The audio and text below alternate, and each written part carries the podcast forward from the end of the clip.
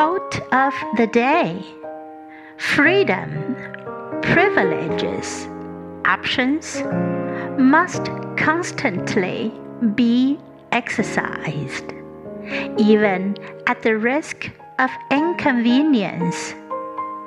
By Jack Vance. Freedom, privileges, options must constantly be exercised, even at the risk of inconvenience.